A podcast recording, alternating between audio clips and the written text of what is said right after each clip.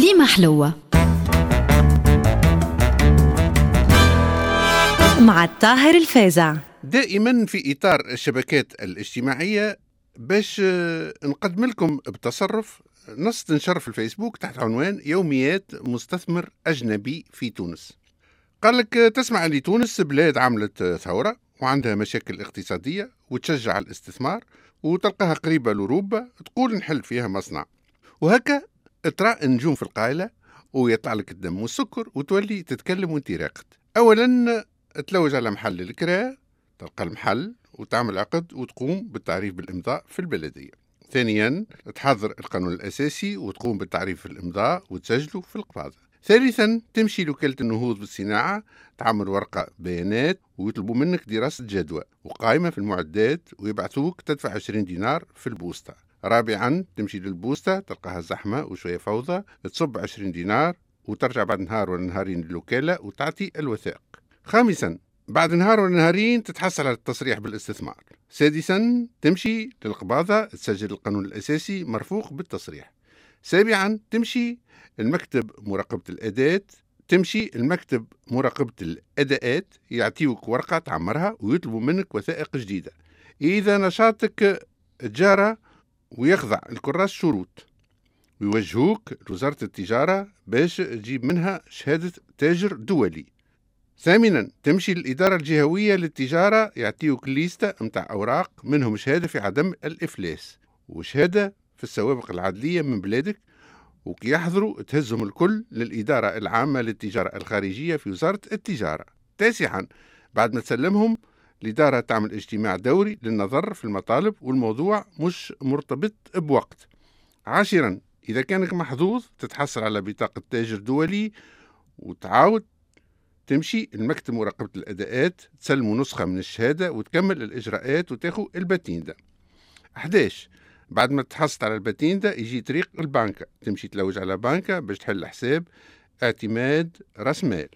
كالعادة تعمر كل أوراق ويحلوا عليك الكتاب في البنك المركزي باش يفتحوا لك حساب وقتي ويعطيوك شهادة في تحرير راس مال. 12 تهز الأوراق الكل وتمشي لدائرة السجل التجاري بالمحكمة الابتدائية يمدوا لك ورقة فيها مجموعة وثائق تحضرهم ويقولوا لك تمشي للبوسطة تصب 50 دينار وتتعدى للمعهد الوطني للمواصفات والملكية الصناعية إنوربي تجيب لنا منها شهادة اللي اسم الشركة متاعك مش مسجل عندهم. 13 تقصد ربي اللي نوربي تعمر ورقة ويقولوا لك امشي للبوسطة ولا البنك الأمان وصب ماندا ب 30 دينار و350 مليم. 14 تعاود ترجع لنوربي يعطيوك الشهادة. 15 تهز وقت الأوراق الكل وتعاود ترجع للمحكمة وتسلمهم الوثائق المطلوبة وتتحصل على شهادة إيداع مطالب تسجيل. 16 تهز هك الشهادة ووثائق أخرى وتمشي المؤسسة الرائد الرسمي باش تنشر بلاغ التأسيس بالعربية وبالفرنساوية وتخلص معلوم النشر على حسب عدد كلمات البلاغ. تروح لدارك فرحا مسرورا وتقعد تستنى في صدور الرائد الرسمي. أو كهو يخرج مرتين في الجمعة أقعد ترصد كل نهار آه، ثلاثة وكل نهار خميس. اشري كل مرة عدد وكان ما لقيتش الإعلان اشري اللي بعده واللي بعده حتى نهار يسهل عليك ربي وتلقى إعلان تكوين شركتك 18 تهزك البلاغ وديقة ديقة للمحكمة تقصد دائرة سجل التجاري.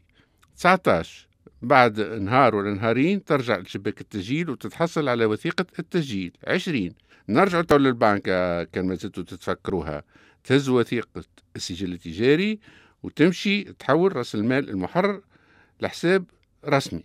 هذا طبعا مجرد تلخيص. أما تصوروا في الواقع قداش من déplacements وتصوروا لي les embouteillages وشدان الصف ورجع غدوة والمسؤول غايب وال réseau طايح والإضرابات وتدمير الأعصاب بأنواعها من الصابون للشنقال للتاكسي اللي مش في ثنيتك إلى آخره. مع العلم أنه ما تنساش كل شهر تمشي للقباضه باش تقوم بالتصريح على رقم المعاملات نتاعك وإذا ما حققت شيء على خاطر البلاد واقفة وحد ما عاد يخلص في حد.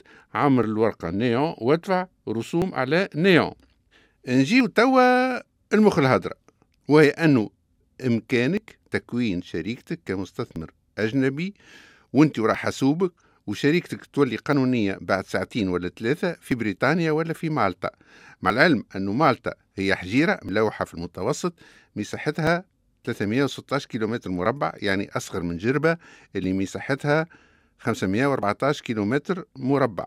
ومالطا ما فيها كان 450 ألف ساكن يعني اشتر حي التضامن وسكر لنا البرنامج يسي عناء وضعك هو.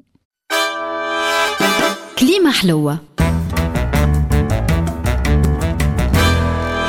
مع الطاهر الفازع.